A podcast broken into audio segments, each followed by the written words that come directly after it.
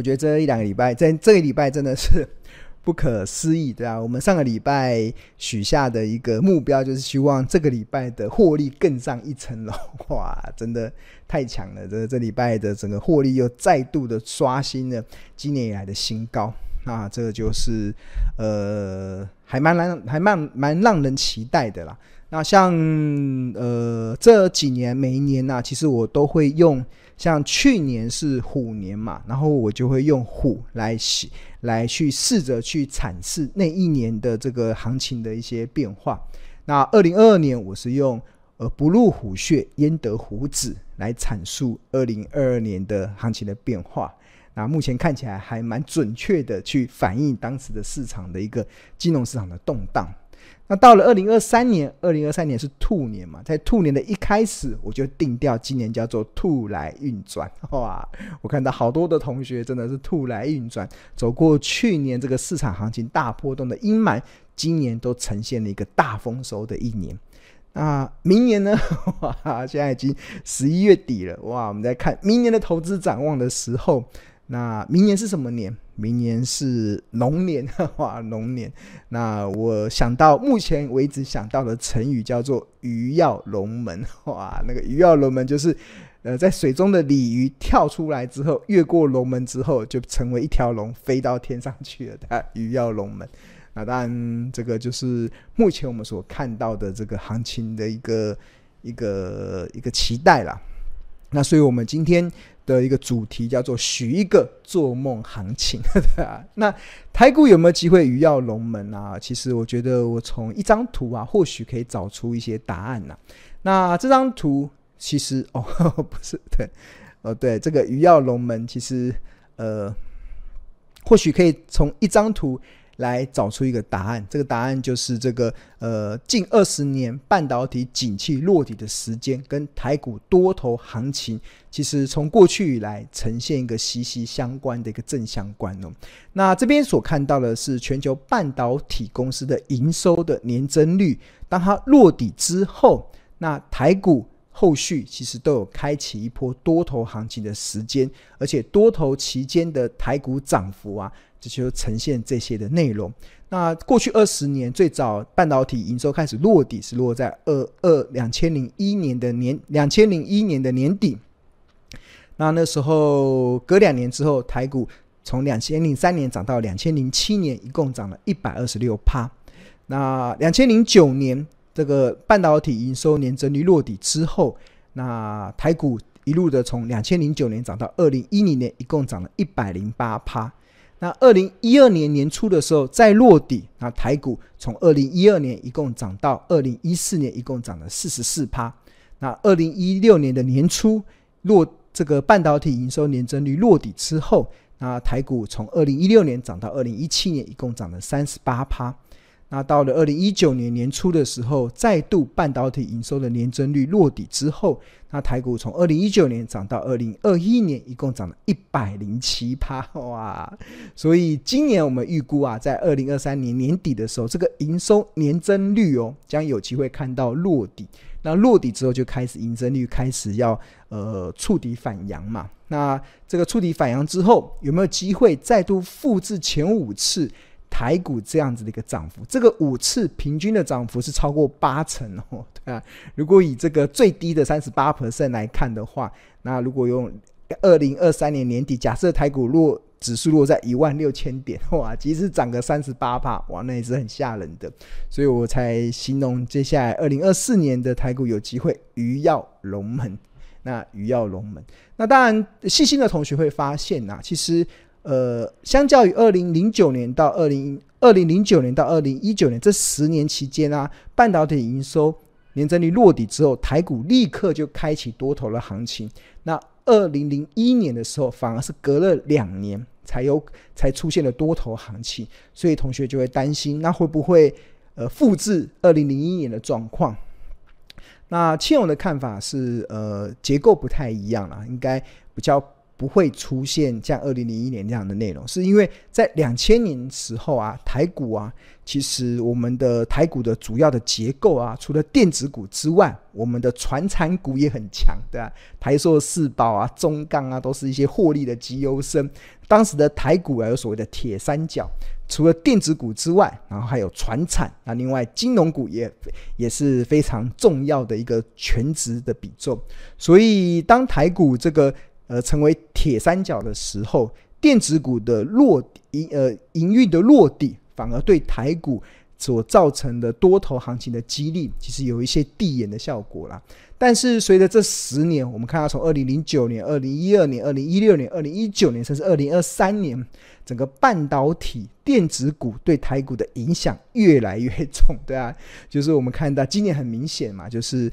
呃传产。都落差，整个台湾台股中的传产股都在今年以来，就是我们所熟悉的传产股的获利都股价表现都不好，但是电子股一枝独秀，所以就造成了这十年以来，其实我们看到，当半导体营收落底之后，这是年增率落底哦，那台股就会立即的开启多头的行情，那所以这个这份资料其实也就激励了呃我们对于接下来的行情的看法嘛，那倘若。台股有机会鱼跃龙门，对啊，鱼跃龙门。但是呃，时间点啊，其实我并不会认为就在今年就发生了。我觉得现在目前台股还有很大的这个套牢的卖压，啊，还要必须得化解。二零二一年到二零二二二二年，长达一年的时间，高达九十兆的这个套牢的卖压。那这个套牢卖压，我在今年的六月份就跟大家提醒了，就少则三个月。呃，长则可能要半年，甚至我认为不排除要一年的时间，才有办法消除化解这个过去这个曾经九十兆的这个套牢的卖压。那所以在还没有成功换手之前，还没有成功换手之前，不容易梦想到手。对啊，就反正最近有个顺口溜，就是还没有成功换手之前，就换手，就是先前的解套的人，之前套牢人要把它换手嘛。换还没有换手之前，台股的梦想就还不容易到手，所以需要一点时间呐。所以我认为，这个即使最近台股重新的回到万七，甚至有一度要涨破今年七月三十号的高点，那当然我都还认为这上面的套牢卖压还是非常重，所以涨上去了一定会有一很大的卖压出笼。啊，那这个卖压出笼是好事，这卖压出笼是为了要换手，对，要要只有成功换手，我们的梦想才能到手。对，那一旦换手成功之后啊，那很多的获利真的都会是让我们可以很期待的啦。那我上个礼拜有跟大家举一个例子，就是我这一两年我想要存股十张的台积电嘛，那我还蛮开心的，今年完成了十张台积电的存股的目标。那现在目前持有十张的台积电，然后成本在四百九十四，所以如果以这个十一月二十一号的市价五八五来看的话，在加计这一两年已经领了十三点七万现金股利，那我们现在目前持有台积电的未实现获利已经达到一百零一万，那报酬率是二十趴。那通常很多人觉得二十趴应该要心满意足了，但是对我来讲，获利二十趴只是小菜一碟，未来应该还有更大的目标可以去值得期待啦。那这个更大的目标，其实很大的关键，其实就来自于整个半导体，接下来会有一波比较好的一个呃上涨的一些内容。那我觉得整体来讲，这个值得期待。不过这个期待啊。不是现在哦，这个我刚才一直有讲，台股有九十兆的套牢的卖压等待去换手。即使是台积电好了，我们看一下台积电，即使是台积电也是一样。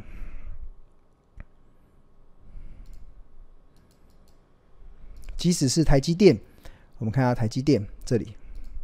用 K 线图，最近涨上来了嘛？涨上来了。那即使涨上来了，我也没有期待它很快就越过六百块，因为我我持股非常有耐心，我想要花更长的时间去持有台积电。那为什么呢？其实为什么没有那么快可以站上六百块？其实我们从月线的角度或许可以看出来。大家看到这边有一段时间，就从二零二一年到二零二二年，台台积电大概在六百块这个地方，然后。印象中，它大概累积了大概四五百万的成交量，这四五百万的人都是买在六百块以上的台积电哦。所以当台积电越接近六百块的时候，这些就会成为一个解套的卖压。那这个解套的卖压，要让它成功的换手，台积电的梦想才会到手，对啊，所以这个需要一点时间，所以我们就就继续的持有了。那那因为长期以来我主张嘛，就是报酬是靠耐心等待出来的，所以我还蛮有呃耐心的去想持有台积电。OK，好，那除了台积电之外啦，那最近我在整理一份资料嘛，就是我发现其实台股中还不少有一些便宜的半导体股，哇，这个便宜的半导体股，这个便宜要怎么去看呢？其实从两个地方来看，一个就是从这个本益比的角度，一个是从殖利率的角度。那我刚才有跟大家讲这个预估值利率啊，其实我们现在已经基本上应该可以统计得出来了。那计算的方式就是用近四季的 EPS。乘上近三年的盈余配发率，然后再除以它目前的股价，就可以得出它的预估值利率。当然，值率越高，代表它的股价相对的便宜嘛。那除了值利率可以去评量一家公司的股价之外，本益比也是一个可以评量的方式。那本益比越低，就代表它的股价相对的便宜。那我们这个本益比的计算不是用预估的 EPS，那我们是用近四季的 EPS。那所呈现出来的，那目前台股中有一二三四五六档，有六档的半导体股啊，是青龙眼中还是便宜的半导体股，因为他们的本益比在十三点六倍以下，预估值利率大概都在五趴之上。那这里面包含了哪些呢？那第一档是二三零三的联电，那它近四季的 EPS 五点四一，所以十一月二十二号的股价五十元来看，它目前的本益比是九倍，那预估值利率会落在六点五六 percent。那第二档是三四一三的金鼎，那这个它以近四季的 EPS 是十九点五八，那以十一月二十二号的股价一九七来看，目前的本益比不到十倍，那即使预估的值率也超过五趴之上。那另外五四八三的中美金，近四季的 EPS 是十七点二九，那本益比是十点一倍，目前预估值流落在七趴之上。那另外六一四七的奇邦，本益比现在是十一点八倍，预估殖利率落在五点六三。那八零八八的平安，目前本益比是十三倍，预估值预落在五点零四。那最后一档三零三四的联咏，虽然它目前的股价是这里面最贵的，对，但是它其实只是股价高啦，但是我不认为它最贵啦，因为它近四季的 EPS 也达到三十六点二，所以目前本益比只有十三点六倍，然后目前的预估值率可以来到五点九二趴，所以这都是我觉得。蛮不错的，物美价廉的一些便宜的半导体公司。所以，如果一旦台股啦，一旦台股的这个呃，随着这个半导体的营收的年增率开始落底之后，所带动的台股的多头行情，那我相信，其实很多的半导体股应该都会有一波不错的一些表现。